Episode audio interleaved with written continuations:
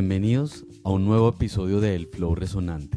Les habla Andrés Valencia, compositor, productor musical y emprendedor social. El episodio anterior estuvo dedicado a la memoria y obra del padre Francis, ex rector del Colegio San Carlos en Bogotá. Hoy este espacio suena pacífico, huele a Santander e inclusive tiene componentes de Alemania. Tengo a dos grandes invitadas muy especiales vinculadas al impacto social y a la construcción de paz en Colombia. Por una parte tenemos en estudio a Natalia Borrero, santanderiana de nacimiento, periodista y comunicadora social. Por otro lado tenemos a Adriana Pombo, ella es colombo-alemana, vivió siete años en Alemania y regresó al país. Ella es antropóloga y bueno, voy a permitir que ellas mismas se presenten y nos cuenten un poco de, de qué las hace vibrar, qué, qué les apasiona. Hola Andrés, muchas gracias por, por esta invitación, por estar aquí en este nuevo proyecto que me apasiona, me apasiona, me apasiona mi país, me apasiona para bien y para mal. Para bien porque vibro con, con las cosas buenas que le pasan, pero también lloro mucho cuando escucho, leo y veo, eh, nada, que a veces como que no avanzamos, como que, como que siguen pasando cosas eh, que definitivamente me hacen doler el corazón, entonces siento que, siento que me apasiona todo lo que tiene que ver con Colombia. ¿Qué nos dice Adriana? A mí que me apasiona, a mí me apasionan cosas como desde jugar fútbol y subir montañas hasta acompañar a las personas a soñar y a transformar sus realidades. Y me apasiona hacerlo en este que es mi país. Aunque dijiste que soy colombo-alemana, mi corazón está 100% arraigado acá y me apasiona acompañar a todas esas personas a cumplir sus sueños. Bueno, y entonces, ¿cómo se vincula estos, estas pasiones, estos, estos sueños e intereses con, con lo que hacen hoy en día? ¿Qué haces tú hoy en día, Natalia? Mm, bueno, yo ahorita estoy coordinando el área de comunicaciones de una ONG que se llama Fondo para la Acción Ambiental y la Niñez. Estuve vinculada a medios de comunicación durante casi siete, ocho años, eh, contando historias.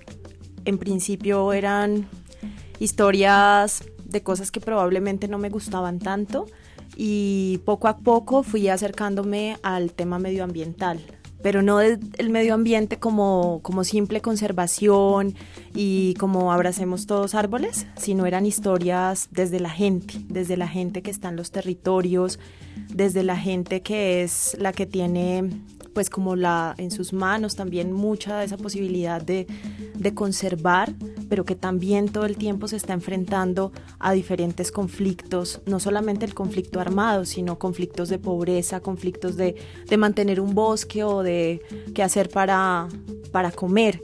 Entonces, después de ese paso, pues como por medios de comunicación, de contar desde ahí, me empezó a picar pues como la, la, cosita de que yo quería experimentar trabajo en organización y estar mucho más cerca de esas, de esas comunidades, no simplemente ir y sacar información y contar algo, sino tener un proceso un poco más, más allá, más duradero.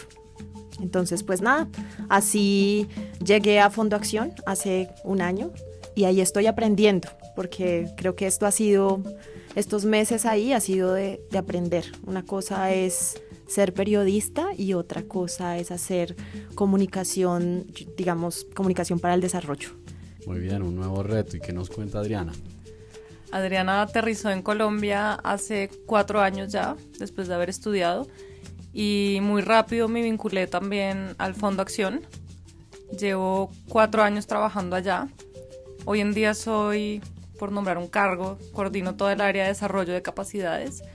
Entonces acompaño a esas personas con las que trabajamos, a esas personas que están conservando los bosques y los recursos naturales de nuestro país, a hacerlo de la mejor forma, a sacar todo eso que ellos ya tienen como seres humanos valioso, triste, feliz, acompañarlos a que puedan desarrollar su potencial al máximo y tengan autonomía sobre sus territorios, tengan autonomía sobre las decisiones que toman día a día por sus familias, por la comunidad, por los bosques en los que viven, por poder permanecer en esos territorios.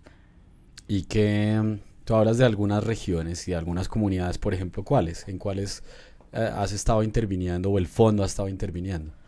Nosotros en el fondo hemos trabajado, trabajamos a, nivel nacional. En los últimos años hemos estado en toda la región pacífica o lo que llaman el Chocó biogeográfico.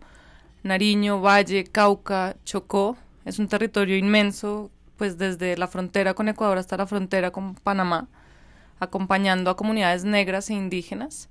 Trabajamos en regiones como el Caquetá, el Magdalena Medio, hemos trabajado en la costa caribe, también en Santander, de donde es nuestra compañera Natalia. Em, más o menos en esas regiones. Seguramente hay muchas más que se me escapan en este momento. ¿Y qué es lo que más te ha impactado de estar trabajando allí? ¿Por qué, porque ha sido como tan, tan interesante esa experiencia? Yo creo que hay, hay dos lados. Por, por un lado es el impacto que tiene sobre, sobre mí misma y sobre las personas que trabajamos allá en región. Y es cuando uno está por fuera tanto tiempo y se fue cuando era todavía un, adolescente y vuelve a ver, a conocer tantas realidades distintas que hay en el país, es un impacto enorme o tuvo un impacto enorme sobre mí como empezar a conocer y a reconocer mi país y toda la diversidad cultural, em, biológica que tenemos acá fue es impactante y, y, lo hace vibrar a uno con un montón de emociones que seguramente ni sabía que tenía. Y por otro lado, ver a esas, ver a esas personas y ver el impacto que tienen hoy en día sobre el territorio y sobre este país, es algo, es algo muy emocionante, que genera emociones, Andrés, de, de todo tipo. Todo el tiempo uno tiene emociones encontradas o, distintas. Y, y, si quisieras invitar a, a, mucha gente que en este momento nos está oyendo y que no ha tenido la oportunidad de viajar por Colombia, ¿a dónde la invitarías a viajar y por qué? no sé, yo siento que es un, es un país, es un país muy diverso y las regiones son muy distintas, seguramente lo invitaría a que, a que, a que simplemente viaje, a que se atreva a conocer las bellezas que tenemos y a que se atreva a conocer lo, lo, lo, diversa que es Colombia y, y, las cosas tan lindas que están haciendo campesinos, indígenas, afrocolombianos en el país. No importa, no importa dónde vayas, te vas a encontrar a gente que está que está haciendo cosas maravillosas, no solo por ellos, sino por, por, por el mundo entero, conservando conservando los bosques, conservando eso que nos da vida a cada uno de nosotros en el mundo entero. Entonces la invitación, no sé, seguramente yo tengo preferencias desde el corazón, pero la invitación es a que, a que, a que viajen y conozcan y se atrevan a abrirse a eso. Sí, ¿y qué dice Natalia? ¿A dónde, ¿A dónde nos quieres invitar? No, yo estoy absolutamente de acuerdo con Adriana. O sea, siento que que la belleza y la riqueza de este país, además de que digamos que tenemos dos océanos y playas y yo no sé qué, es la gente. O sea, a cualquier lugar donde usted vaya, usted va a conocer gente que le va a contar una historia y que lo va a enamorar de ese lugar. Yo les podría decir, vayan a Concepción Santander, yo nací allá, el pueblo es horrible, pero estoy segura que se van a encontrar con gente tan bonita que les va a cocinar desde lo que tienen y, desde cómo, por ejemplo, eso, la gastronomía, la forma de atender a la gente, lo enamora. Entonces... El servicio a la gente, que es tan lindo. Exacto, cualquier, cualquier lugar creo que merece la pena ser conocido. Yo creo que, que, que estamos pasando por un momento en que es fundamental que nos reconectemos, que nos volvamos a, que volvamos de verdad a nuestro país, porque yo creo que muchos llevamos toda nuestra vida aquí, pero todavía no lo, no, no, lo conocemos, no, no, no tenemos esa apropiación de nuestro propio, valga la redundancia, de nuestro, territorio. Eh, entonces, no sé, y ahí sí, por ejemplo, Adri puede hablar mucho más de, de esos procesos que se hacen de apropiación del territorio donde la gente vuelve y se conecta. O sea, yo creo que muchos bogotanos están completamente desconectados de, su ciudad, desvinculados, porque el día a día se los llevó y eso pasa en todos los lugares. Entonces yo creo que, que, la invitación es incluso a viajar por estos mismos, por esta misma ciudad, por el mismo lugar donde se encuentre cada uno, por, por conocer y descubrir eso tan bacano que cada lugar tiene, que, que no, que va más allá de, de la cosa geográfica o de, también de las personas, de, darse esa oportunidad de, conocer el país desde la gente, desde, desde lo que somos. Y por ejemplo, bueno, ya que estamos hablando de anécdotas eh, o que mencionabas tú lugares y comunidades, ¿Qué, ¿Qué anécdota podrías contar de alguno de estos viajes que has hecho al Chocó o a mm, Nariño, al Magdalena Medio, algo que te haya impactado fuertemente?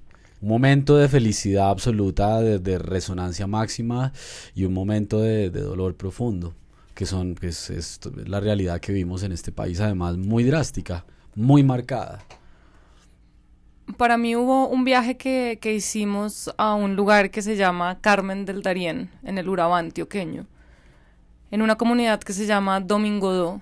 Em, es una de las regiones que ha sido más afectada por, por el conflicto armado, por el paramilitarismo.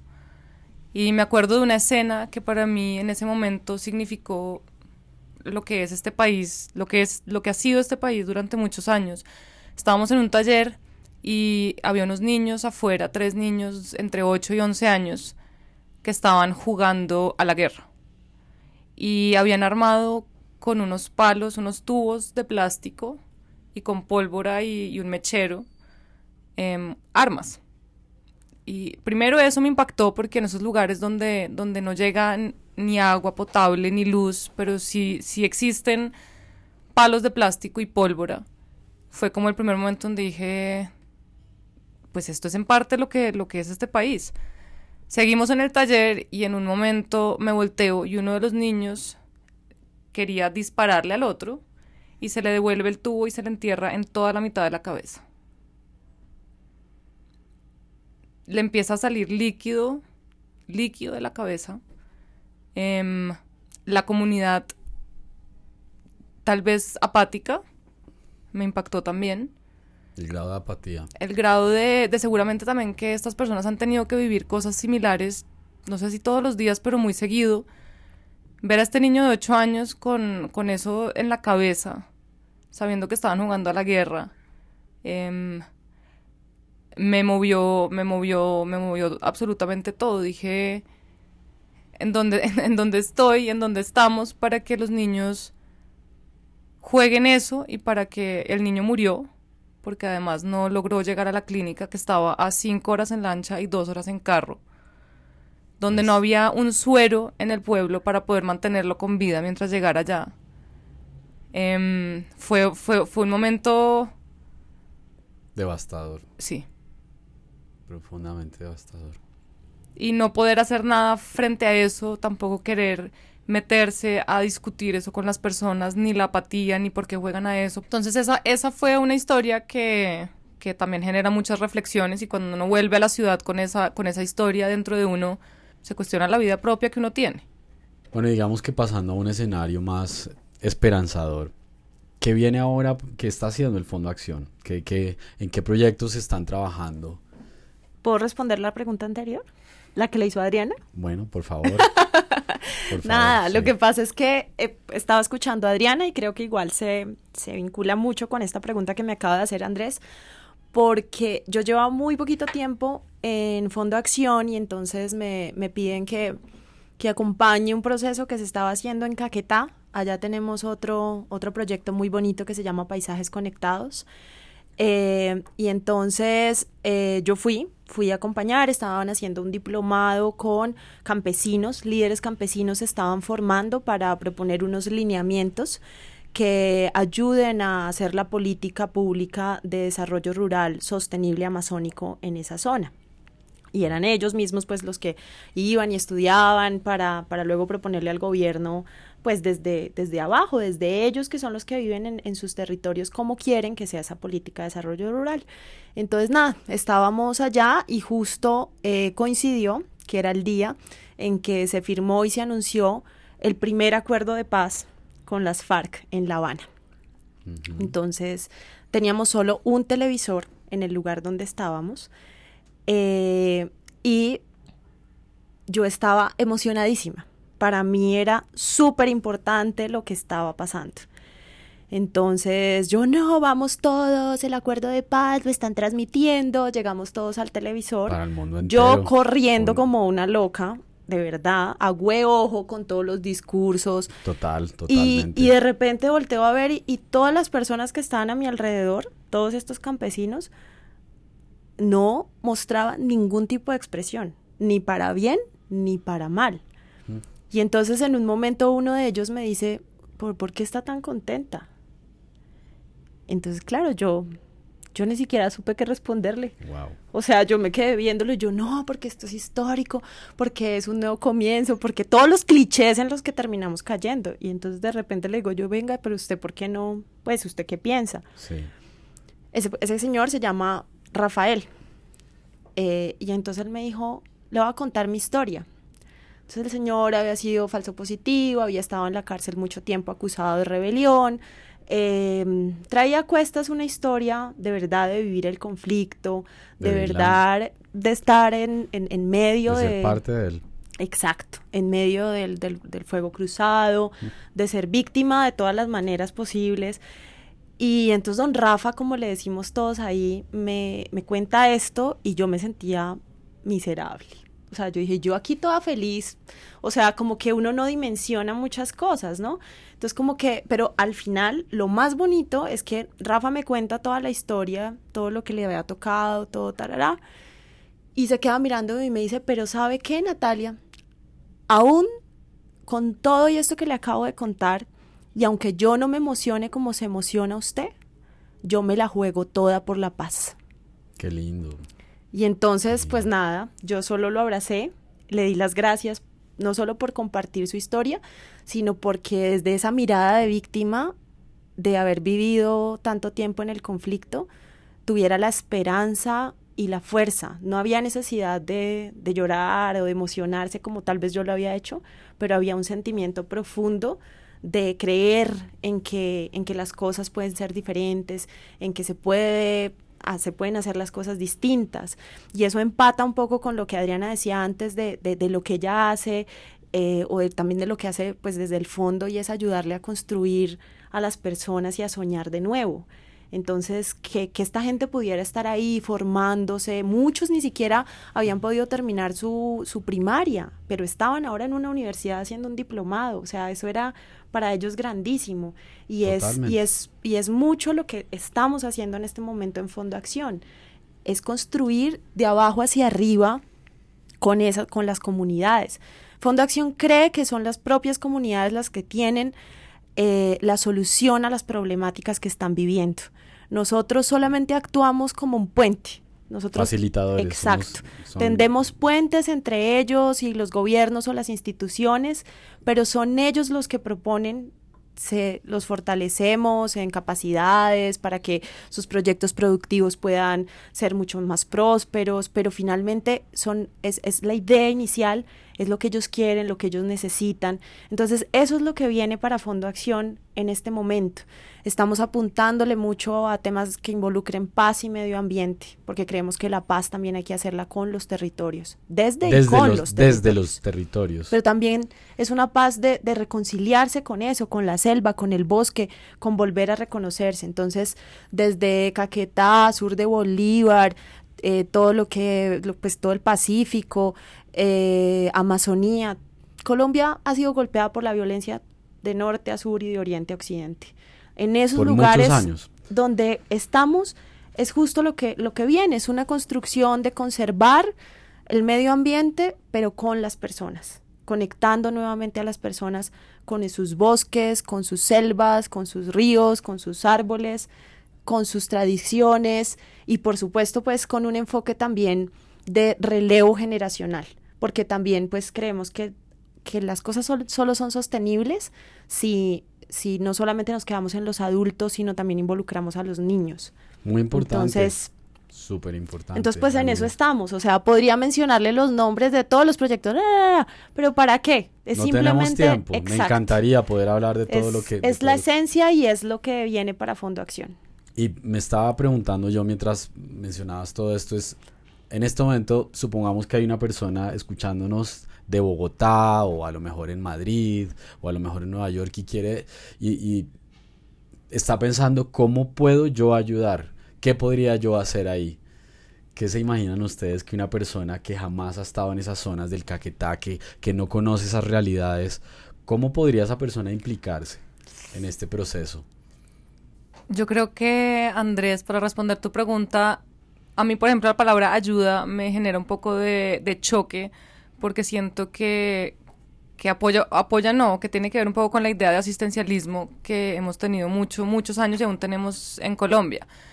Entonces, si alguien está oyendo y quiere ayudar, yo creo que lo primero es empezar, empezar con uno mismo, empezar a mirar desde dónde yo puedo aportar al mundo con comportamientos, con, con valores, con pensamientos críticos pero creativos, pero que cada uno empiece por sí mismo si, si estamos hablando de colombianos tal vez que están por fuera, se me ocurre, es, es eso, es reconéctense con, con, sus raíces y crean que, crean en las personas que viven acá que sí son capaces de, de transformar y de vivir en paz. No le den la espalda a, a las personas que no pueden salir, que siguen allá en territorio luchando todos los días para tener una Colombia, una Colombia en paz, una Colombia tranquila, una Colombia sin armas, una Colombia donde, donde puedan vivir, en donde han vivido toda su vida de manera tranquila. Bueno, ya se nos está acabando el tiempo, infortunadamente. Podríamos ampliar esto bastante más. ¿Con qué, con qué resuena Natalia? ¿Con qué resuenas tú? Uy, yo resueno con, no sé, no mentiras. No, pues nada, el resonar yo creo que va muy de la mano con esa primera pregunta que usted nos hizo, Andrés, de, de cuál es la pasión, ¿no? Entonces yo resueno en este momento con todo lo que implique construcción de paz eh, del país y, entendido esto como la paz desde uno. O sea, yo resueno con irme a meditar o, hacer yoga y hacer cosas que, me ayuden a mí como Natalia a estar en paz para poder transmitir paz al resto de seres humanos, eh, animales y demás. O sea, como eso, como poder encontrar un centro y poder desde ahí también generar paz, pero también resueno con todas esas iniciativas em, que se están gestando en este momento, yo creo, para, para, para ayudar a construir esa paz, para, para que de verdad haya una reconciliación, para que perdonemos. Yo, yo creo que yo creo que es súper importante para que acabemos con estigmas, entonces yo veo un video pues donde me ponen a un exguerrillero eh, entrando en un proceso de, de volver a, a, la vida civil, a la vida normal, a, que lo podamos ver como un ser humano con errores, pero también con, con la valentía de volver a empezar. Y nada, hago ojo y, y me emociona y eso me, me hace resonar, me, me, devuelve la esperanza y me dan ganas de, de seguir aportando. Muy bien, gracias. Y ¿Qué dice Adriana? Yo resueno con una frase que oí una vez en una canción que es desaprendiendo para poder avanzar. Yo resueno con cada una de esas miradas y esas sonrisas de las personas con las que trabajo que me han enseñado a desaprender para aprender cosas nuevas y para avanzar hacia, hacia, hacia, algo, hacia algo distinto por lo menos. Bueno, ¿y cómo se involucra la cultura y el arte en todos estos programas? ¿Creen ustedes que tiene alguna incidencia relevante? Desde, desde el Fondo Acción, los últimos años nos hemos dado cuenta que la cultura y el arte son, son igual de importantes que todo lo demás para estos procesos de conservación, de conservación de bosques y de recursos naturales.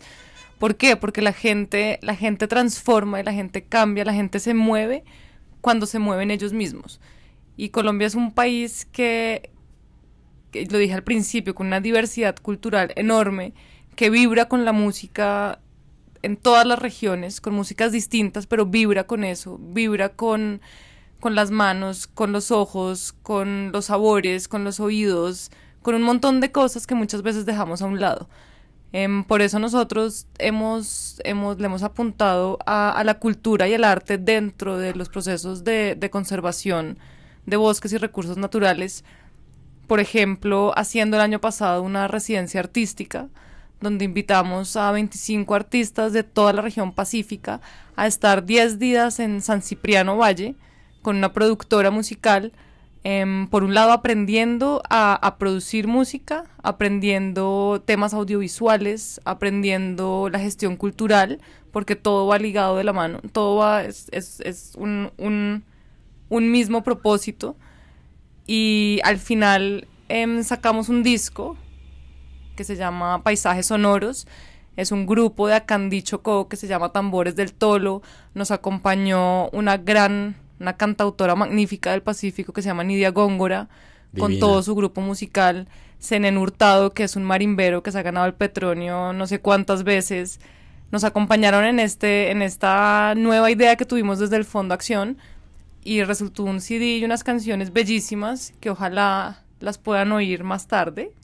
Es, es muy importante lo que Adriana estaba mencionando porque, porque el arte y la cultura son un canal fundamental en los procesos de Fondo Acción, eh, pero no, digamos, como, como llevarle arte, cultura a la gente en las comunidades, la, la, la, sino, sino es por un lado, es fortalecer capacidades. Es por eso que, por ejemplo, lo que Adriana estaba contando de, del disco, que, que mucha gente lo puede ver como, ah, hicieron un disco, es el producto pero no, detrás de eso tuvo todo un proceso de fortalecer a Tambores del Tolo, de, de hacer un tema de mentoría con Nidia y con Senen y estos chinos que, que, que, pues que apenas pues a ver, hay uno que tiene como 12 años, entonces que tienen toda la vida por delante y que y es darle pues como las herramientas también a, la, a esas comunidades para que para que desde el arte y desde la cultura sigan apropiándose de sus territorios.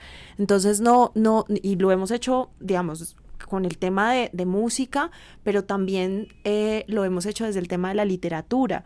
Hicimos eh, junto al Instituto Caro y Cuervo un maletín de relatos pacíficos que es construido por los narradores del Pacífico. Pero en este camino de fortalecer capacidades no fue simplemente decir, no fue simplemente decirles escriban ahí unos cuentos de su territorio, sino que se hizo todo, se hizo un diplomado de escritura en escritura creativa con profesores del Instituto Caro y Cuervo que estuvieron viajando por todo el Pacífico, dando todas las herramientas y construyendo. Entonces, al final vemos unos productos como el disco, como el maletín de relatos, eh, pero detrás hay todo un tema de fortalecimiento de capacidades. Mm, vamos a tener la tercera versión de un concurso eh, que se llama Cambiarte, que es Arte por el Cambio Climático. Eh, donde pues premiamos propuestas de, arte para sensibilizar en, en, temas de cambio climático, pero no es entregar una plata, es acompañar procesos es hacer realidad eh, una grabación de una canción de unos niños con instrumentos reciclables y, y, darles la visibilidad y seguir. O sea, seguimos acompañando gente que, que, participó hace dos años, que ganó o que no ganó, pero ahí estamos. Entonces, es, eso yo creo que es una cosa bonita, importante de resaltar de lo que hace el fondo. El fondo no se desprende, no se desliga, no, no va y hace y saca y chao, sino que fortalece a la base y sigue con un vínculo importante. Yo creo que eh, ese evento del que usted hablaba, Andrés, de Seguimos Conectados, pega para el Pacífico, pero pega para Caquetá, para Santander y para todos los lugares por los que ha pasado Fondo Acción. Fondo Acción sigue conectado con la gente, porque hay una cosa súper bonita también y es el vínculo, es, es como la calidad humana de las personas que hacen parte del equipo Fondo Acción, que terminan involucrándose y conectándose con esos lugares de Colombia donde vamos. Entonces siempre hay como ese sentimiento y esa necesidad, creería yo, de seguir acompañando procesos. Bueno, ¿y con qué música fluyen? Hijo de pucha, no, nada, yo no sé. es que yo, yo, yo no me considero la más, no, yo no sé nada de música, pero, pero usted me pone a Shakira y yo me la bailo y me la canto. Eh, me gusta mucho, por ejemplo, la banda sonora de la película Hair. Arcade Fire me, me gusta. Eh, y, y, yo no sé, todo lo que suene a Pacífico, eso lo he aprendido en el fondo. Sí. Eh, en fondo acción me refiero. Fíjate. Ahí resueno, ahí ya vibro con, con, con un tambor o con un... Ya, es creo que, que, pasa con tuve un me hiciste recordar y esto me parece interesante poderlo compartir tuve un grupo de hace un año en el sur de España yo estaba dando unos talleres de creatividad y en algún momento les, les hice esa pregunta qué música les gusta y todos una gran mayoría contestaron reggaetón. Entonces decidí hacer un, un taller específico un debate abierto de por qué les gustaba el reggaetón. Y me di cuenta que es que no tenían no habían escuchado otros géneros. Entonces empecé a llevarle salsa, empezamos a hacer unos talleres de salsa, se engancharon a la salsa, se engancharon al merengue. Y para mí fue como me sentía agradecido de haberles podido llevar otro plato a su mesa distinto al reggaetón y haberles formulado unas preguntas de pero ustedes entienden lo que está sonando, lo que dice eso. y ellos a lo mejor ni, ni siquiera se lo habían preguntado. Era lo que ellos, sus amigos oían y lo que la radio les, les mandaba. Entonces, me pare, eso que acabas de decir me parece súper interesante porque en el momento que tú te aproximas a esa región a través del fondo, empiezas a resonar con ese género, con esa música, con esos sonidos, con esos instrumentos y es bárbara, es muy profunda. Yo el, el día que tuve la oportunidad de asistir al evento de ustedes en, en, en Odeón, Espacio Odeón, eh, igual se me escurrieron las lágrimas profundamente, me, me, me tocó muchísimo y dije Qué bonito propósito está haciendo esta gente de Fondo Acción. ¿Y qué dice Adriana? No, yo también, ahorita que lo dices, yo resueno con, con, instrumentos mucho, más que con música. Pones una marimba y ya resueno, no importa si es marimba con reggaetón, marimba con... Me gustan los sonidos caribeños, me gustan los sonidos pacíficos, me gusta la música llanera, eh, pero también me encanta bomba estéreo o el rap en alemán de vez en cuando grito rap en alemán. Y el, y, el, y, el, rap francés también tiene un flow también, tremendo. También, Sí. Bueno, muy bien. Y la carranga. Bueno, Eso también tiene flow. bueno, y la carranga también tiene su flow. Voy a llevar a Adriana a que, Lléveme, no me a que, a que vibre allá con el, ¿cómo se llama? Con la, no, no me acuerdo ¿Guacharaca? instrumento, con la, La guacharaca, guacharaca. más o menos. sí. Bueno, pues estoy muy feliz de haber podido compartir un rato más con estas dos señoritas, con Natalia Borrero y con Adriana Pombo de Fondo Acción. Eh, me encanta poder resonar con todos los propósitos que tienen ellas como personas, como seres humanos y los entornos donde ellas siguen construyendo sueños y con todo lo que está moviendo el Fondo Acción. Muchísimas gracias a las dos por venir. Gracias a ti. Andrés. Muchas gracias. Los dejamos con Selva, canción que fue grabada por Tambores del Tolo en compañía del maestro y marimbero Zenén Hurtado. Selva ha sido producida por Llorona Records durante el programa Paisajes Conectados, desarrollado por el Fondo Acción y financiado por USAID. Recibimos sus sugerencias y propuestas para próximos episodios en elflowresonante.gmail.com. No se pierdan el próximo episodio. Viajaremos a San Francisco, California, a empaparnos de creatividad, innovación y por supuesto mucho flow. Aquí nos vemos, seguimos resonando.